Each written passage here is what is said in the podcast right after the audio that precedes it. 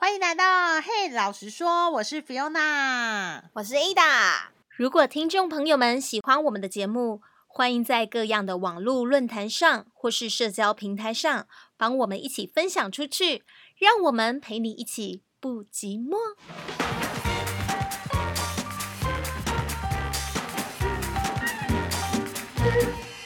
我们来到了第二季哦，现在应该是凤凰花开的时候。我想说，这个好像离我们有一点远。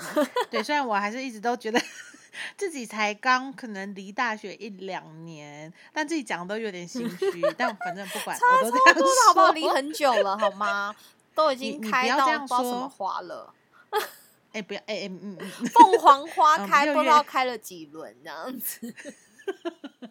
不好说，不好说。我觉得就是回首也才一两年的事情而已。哦，对啊，而且现在天气超级无敌热的。我好像听说，因为疫情的关系呀，嗯，好像现在就是大家都是那个线上毕业典礼。对啊，对啊。我上次看到朋友，就是他们是线上，然后拿那个举杯这样子。真的吗？可是我不知道你有没有看到，我有朋友传了一个那个视讯给我，他好像说。弄得很像，就是某个仪式，你知道吗？什么仪式？就是什么东西的仪式？就是他们弄得很像那种告别式。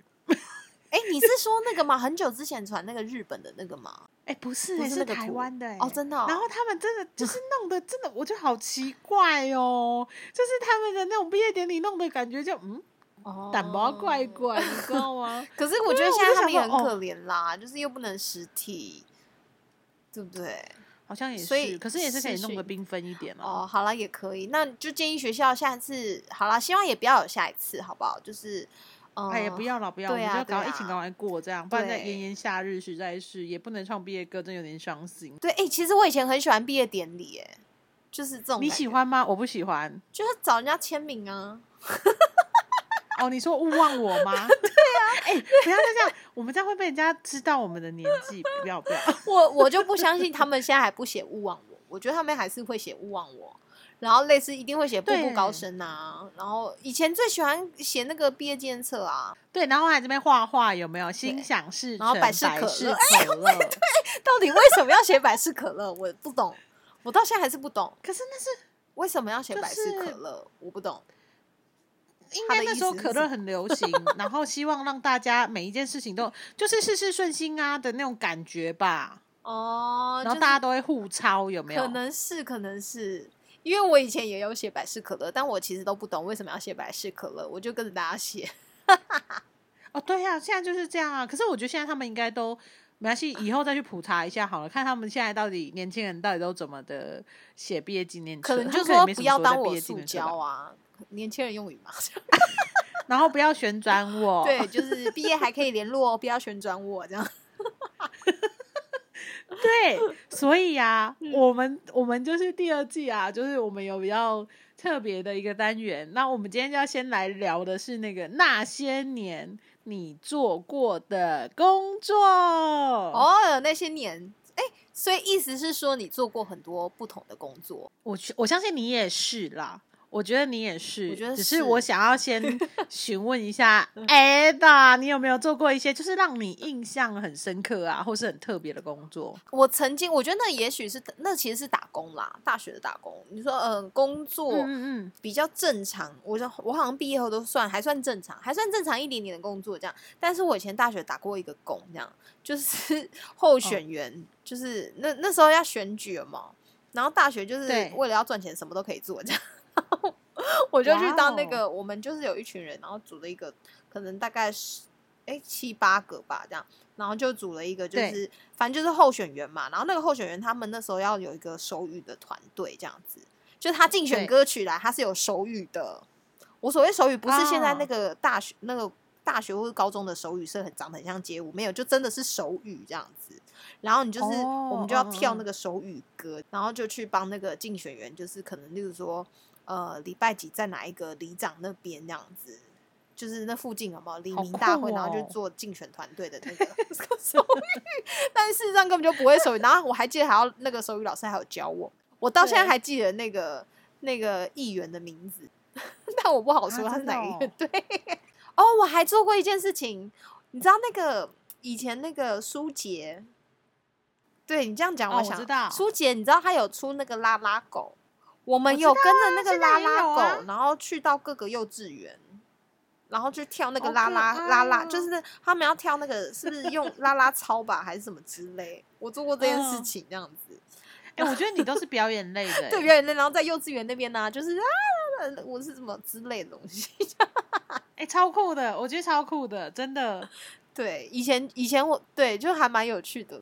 对，那个就是真的超特别。我觉得你应该都是走幕前呐，就你都要在那个就是大众的面前有没有？然后做一些很新颖的的体验跟尝试。可是像我的话，嗯，你你以前做什么？我的话，我就是比较幕后，而且我从小啊，小时候的时候，我就会觉得，就这有点自恋，就觉得自己的声音嗯好好听哦。有一次啊，就是我真的就是太想太想做声音相关的工作，嗯，你知道，我真的。有一点就是以身试法，你知道，我真的去应征了一个就是地下电台，我怎么应征到啊？不是，因为他说他要找播报员，嗯，然后就是播报新闻。可是我一心一意想要有自己拥拥有自己的节目，然后我那时候我也没有跟我家人讲，都没讲哦，自己默默的就去面试地下电台哦，我已经忘记他到底是。是什么？反正名字我都忘记了。他真的在地下室，然后进去的时候就是地下电台药味。然后真的啦，好，然后然后真的，但是反正就是卖药、喂狗油那种感觉。那你后来卖什么？你真的在地下电台卖膏药吗？其实我比较在意这个，就是就是地下电台说来要什么什么什么铁打损伤膏药的这种状态吗？你卖药是其他人在卖，他会有广告制度。那他要的是一个电档，就是说你可以随便乱聊，然后人家可能就会打电话给你。然后我就是沉浸在这样的一个美梦里面。可是你知道我，其实我坦白说，我后来。他打电话给我，跟我说：“哎，你你要赶快来上班。”我说：“我不要去。”为什么你不去？然后他就不是，我就跟你说，我就觉得真的好奇怪，我都觉得我可能会被就是当药卖掉，因为真的很药味耶，你知道吗？我后来就真的认真念书，念大概最后一年的时候，对。我就想说，嗯，不行，我我我我还是很想要去做广播、做电 台这样。可是我又觉得我自己，因为我我是念中文系，我不是那种什么广电什么有实习机会，我就都没有。然后后来，反正我也不知道哪来，我就鼓起了勇气，我就是投递了履历给我从小就是我学音乐，有古典音乐的背景，然后我从小都听古典音乐的那个电台，你应该就知道，好，古典音乐电台非常有名。我从小就追星，哎。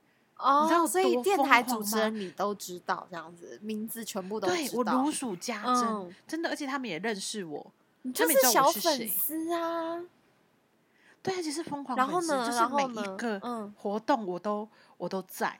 然后我那时候反正他们就有在找主持人啊，有在找什么文案啊。然后我就想说，不管怎么样，我就是死命的，我一定要进去，我一定要让自己的资历呀什么，就是跟他们有点沾到边。嗯。然后因为我中文系嘛，嗯。然后后来反正我进去，然后那个老板就觉得说。因为我是应征那个创意文案、广告文案，这样就是人家那广播，比如说来一杯咖啡，嗯，我知道你就是要选那个 slogan 嘛，这样子。对对对对对对，然后我就真的超有是没错，我超有诚意，我就弄了厚厚一大本，然后我去，然后那老板就觉得说，因为他们好像听说都没有录取过那种呃，可能刚毕业的那种黄毛丫头，然后他是破例录取我，结果那时候啊，我。我跟你说，我真的，我真的进去了，就是我朝思梦想，然后我真的就是小时候听的，然后我全部都是我的偶像，每个都超喜欢的那个主持人。然后我们就在开会的时候，大家都快吓傻了，因为粉丝变员工变同事，就粉丝圆梦了啊，这样很好啊。对。对，可是重点我也不是做文案，我就做广告 A E。可是你知道，我就是念文的啊，我就是文科，我怎么可能会做业务？你知道？然后我跟你说，真的很疯狂的是，反正我进去，我真的是圆梦了。可是我我我九天我就被请出来。那他的原因是什么？我觉得你是不是去就是找每一个就是主持人，然后就是 签名啊，或是什么之类？你是做这些事？没有。那你做了什么？其实不是，不是，因为我觉得那时候因为我是晚上念书，然后我白天工作。其实那时候找就是已经变成是作息不正常了。然后突然间，我进了电台之后，我要朝九晚五，我真的整个精神超恍惚，我超想睡觉的。然后那时候还要写什么业务日志、工作日志，我知道，我还被人家说哦，你怎么这种词不达意？我想说我是中文系，你怎么可以质疑我？然后他又觉得我没有业务能力，就是我在受训的过程当中，他就觉得我不适任哦，然后就把我 lay off，超可怜。而且我那时候就是在。我我那时候还就很年轻，我还骑家车去去电台上班，然后那时候就是骑家车回家的时候还下雨，然后那雨这样飘，我就觉得自己好凄凉哦，好 有好有画面哦。但你现在也是已经差不多圆了自己的梦啦，我我觉得是，然后自己还有一个就是自己的主业，然后你另外一个方式就是让自己能够让自己很久很多年想要圆的把它。就是实践这样，对啊，我觉得这样很好。那你还记得自己就是一开始工作的样子吗？哎，我记得超好笑的，真的。就是我第一次面试的时候啊，就是我我就我我其实是有那个连续剧的剧情哦。嗯，我被 lay off 之后，对不对？我就是真的摸着鼻子，我就去找我相关科。就是相关科系的相关工作，因为中文系嘛。对。然后我想说，哦，好吧，那我就去做编辑喽。我就想说啊，学校不是说你要穿的穿着正式吗？然后什么什么。甲级套装、乙级套装，反正就是你要穿的很正式。对，然后我就去之后，我就特别挑选了一个亮丽的虎爪色的那个 就是衣服。然后呢，我跟你说，人家不是要领带吗？谁说只有男生要领带？我跟你讲，我那超喜花的，我还绑脖子，然后我的那个领带还像一个牛舌一样，而且还有亮片。然后呢？然后你好正式，你整个你是觉得你要上台了吧？那感觉不是？我就觉得正式啊，然后不是就是正式，你知道吗？菜鸟就要正式。是，然后我就去之后，我跟你讲，真不夸张。怎样？他们那个单位的人穿超休闲，结果就我最奇怪，全世界就我最怪。然后我那个我那像牛舌一样的那 那个那个领带，就一直啪啦啪啦，就好亮哦，你知道吗？这超傻眼的，你整个人很亮眼，你连出场都这么亮眼呢。在公司没有，这是学校老师教的啊，就是你要那个，就是很隆重啊。我只差没有，我觉得亮不是，我觉得老师的隆重跟你的隆重可能不一样。对，这个可能就是学校的书本跟实际的运行，其实有一点就是稍微很大。对，我觉得这可能是老师的问题哦。老师可能没有实际秀给我们看，哎，现在隆重是怎么样？我跟你讲，因为我也有这种状态，但我。我不是隆重的问题，我我记得那时候我那时候是也是工作一工作面试，然后呢，我就面试就是有一间呃有一间工作，然后你知道那时候它跟政治比较相关，然后那个时候有个状态就是说那个时候那个年代那个颜色是很鲜明的，就是。有红、绿、蓝那样这几个颜色，你知道 黄这几个颜色在 run 嘛的，所以颜色是非常分明。然后那时候炒的就是整个整个世界都觉得啊，都在炒这些东西这样子。然后那时候我就面试到也是某一个就是政治的单位这样子。然后面试进去的时候，我没有注意到对方的颜色。我那天面试的时候，我颜色穿错了，而且我两我就是穿了一个外套，跟里面的就是里面的衣服嘛。我就是准备搭电梯的时候，我那两个颜色就发现，哎，我穿错了，就是我穿成敌对的档案的颜色。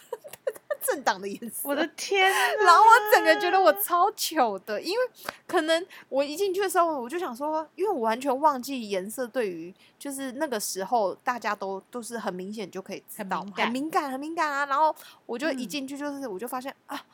我穿错颜色，然后全全办公室的人很像都在看我，然后大家就问我说：“你找谁？”然后我就说：“哦，我找谁谁谁谁谁。”然后我就想说：“啊，死定了！我是坐电梯上去以后才发现这件事情。”那你怎么化解？没有，我就是赶紧就面试后就赶紧离开，我没有化解，因为没有可能也没有人问吧？说：“哎，你怎么穿这这两个颜色？”可能大家也不好意思讲吧？他可能觉得。是敌方来的，我觉得是。哎，如 因为我后来想说，如果我是这个政党，我看到这个人穿这个颜这两个颜色，而且是很鲜明的两个颜色都在身上，然后就是我会在想说，这个人是来跟我打对台吧？还有一次是刚工作，那你大学才刚毕业，你知道？就像你讲，就是老师说要穿隆重，可是因为可能我们家没有隆重的衣服，我只有记得我被我们老板讲说，可以不要穿的那么像大学生吗？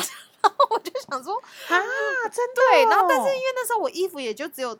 就哎，你才刚毕业，怎么你哪里生出来一连串的西装外套那么正式的服装这样子？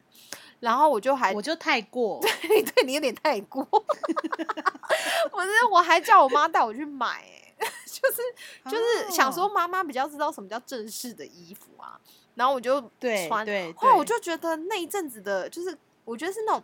刚毕业到你开始工作，你开始工作的可能前一两个月，你正在转型。我说整个形态就是是，其实那个时候自己很穿起来很四不像，因为你的很青涩，你怎么脸，你的脸或是你的感受就是很青涩，所以你穿西装外套或者你穿很正式衣服，小孩穿穿对，然后就觉得自己很像是小孩在穿大人的衣服这样子，然后对，就是你自己都觉得很很很奶油，就是不是那么的。适合或者是什么的，然后但是你为了要让自己的心灵的角色都是在这个状态下，然后说你就硬穿这些衣服这样子，我慢慢才找到一个什么叫做合宜的服装，在上班的时候穿。天 呐，哎，这个需要捉摸，哎，这是真的需要去捉摸一段时间的，这挺挺厉害的。你透过一一小段时间有摸出自己的那个型。可是我想问那个 A 达哦，就是说，其实就是我们这样走过青涩岁月之后啊，你有没有去想过啊？就是你入行之后啊，影响你最深的有些人啊，或者说有一些事情啊，或者是物之类的。我觉得算我其实算幸蛮幸运的，因为我的直属主管对我来讲都是算很好，都对我很好，所以我其实从他们的身上，然后学到很多东西，然后就连那时候碰到主管，其实我们现在都还是朋友。所以人家说，好像就是我们刚踏入社会啊，第一个人生的导师 mental 很重要诶，因为那会影响到你之后的。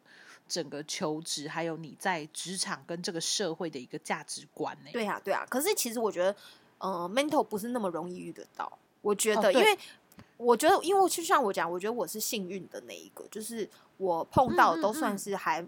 就是还蛮好的主管这样子，然后我觉得就是他们对我来讲的教我的东西，或是让我明白的，呃，很快的融入整个社会里面的时候，我觉得对我来讲都是一个很大、很大、很大的帮助。然后都是我觉得都是偏向偏善这边，因为走偏了就偏了，对，就歪了。你要再倒回一个正的、比较正确的路，就会比较难。对啊，对啊。那我真的人生遇到一个 mental，我觉得就像你说的，我觉得主管跟 mental 导师是不一样的，而且你要遇到是非常非常非常难的。就好比说，我们都像是一个在战场上的马，可是你如何变成是一个千里马跟战马？你必须要有伯乐。嗯嗯，我是一直到遇到我现在人生中的导师，嗯，然后。我觉得他算是我的贵人，也是伯乐。嗯，那他看见我，因为我我从以前我就说我很活泼，我我很喜欢与人接触，可是我会乱无章法，因为毕竟我不是本本科系，没有人教我怎么样去做行销，怎么样去把自己的价值跟自己的长处发挥出来。可是我是一直要遇到我我我的这个伯乐，嗯，他看到我，然后他栽培我，他教会我很多，不管是在工作上面或是在人生方面，所以我其实一路这样。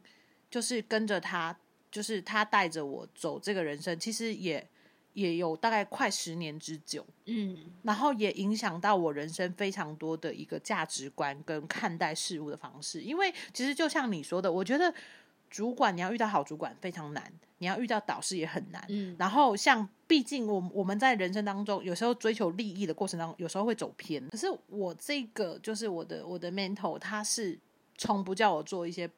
就是不见光彩的事情，我们都是走在比较阳光面的。对对，就是就是，反而因为这个样子才会走得长久。所以说，其实我跟他经历了非常多职场的转折，然后也在低谷过。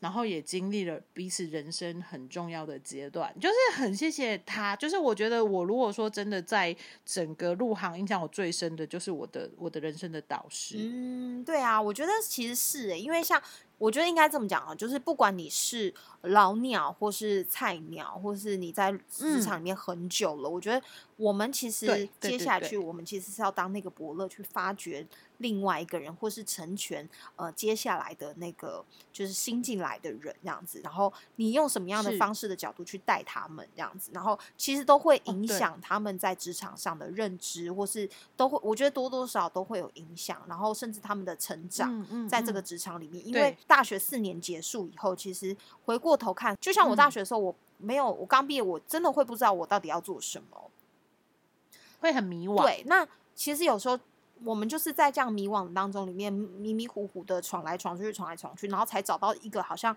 属于自己的路在当中嘛。但是也因为找到属于自己路。自己的路的时候，其实不是只是个人，而是其实有可能是你的主管，或是有一个呃你的伯乐发现你在这个地方，你很你可以发挥你的所长，然后你在这个地方你是很有优势的，他愿意来使用你。那呃，我。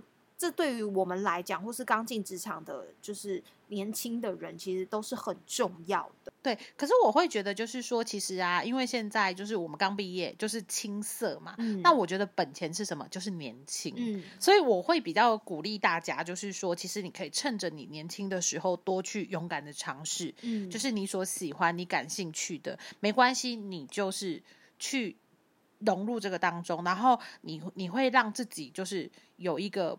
弹性的空间，因为像我自己很多年轻的朋友，刚出社会的朋友会问我说。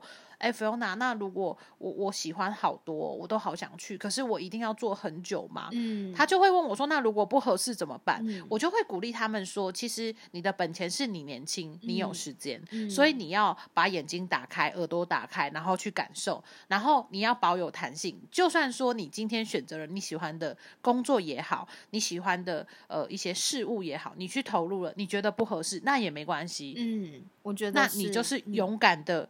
挥别嘛，对，你就勇敢挥别，然后你再去找下一个。我觉得应该这么讲，就是说有兴趣不代表你很拿手，或是不代表你一定适合。就是那也也因为你去尝试过，你发现哦，就是好像你讲说，就是那个时候的你，就是曾经在呃，你很想要做广播这件事情，但是后来你发现，其实去去做广播这件事情。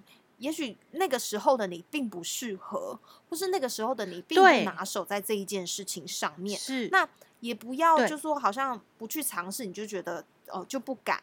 但我觉得多去尝试，也许慢慢你就发现说哦，原呃这个东西只能是兴趣，或是这个东西也许是这个工作哦是我。喜欢的我也可以去做的，那你就就是让这边在自己这一条路上可以久一点。还有一点，你喜欢的工作也有不可爱的事情要做。我很喜欢喝咖啡，所以我就跑去咖啡店里面，就是去。去想说要学咖啡，学做咖啡，就是你必须要认知一件事情是，当你去咖啡店工作的时候，你不是 always 在泡咖啡、冲咖啡，你，那你一定要洗碗，那可能洗碗是我很不喜欢的，我不爱的，但这是不可爱的事情，但我还是要去做，就是说你喜欢的事情，你喜欢的工作，它有不你不爱的。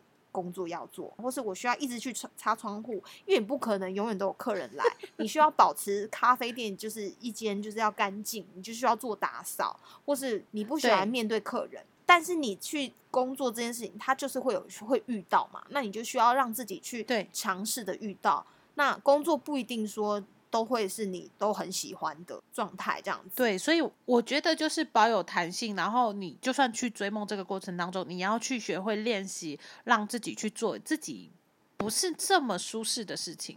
对不对？对啊，对啊，我觉得就是呃，也许我们自己在这个过程里面，就是即便你不舒适的事情，但它还是有我们需要学习的地方。那我觉得像我们今天就是刚刚讲了很多，就是不管我们曾经做过什么，然后或是呃没有继续完成，但不代表说这些都没有用。我觉得这些都是成为我们人生精彩的一个一面，这样子。然后其实也帮助我们现造就现在的我们这样子。那我们今天的话题就到这边喽。嘿，老实说，第二季我。是 Ada，我是 Fiona，拜拜拜拜。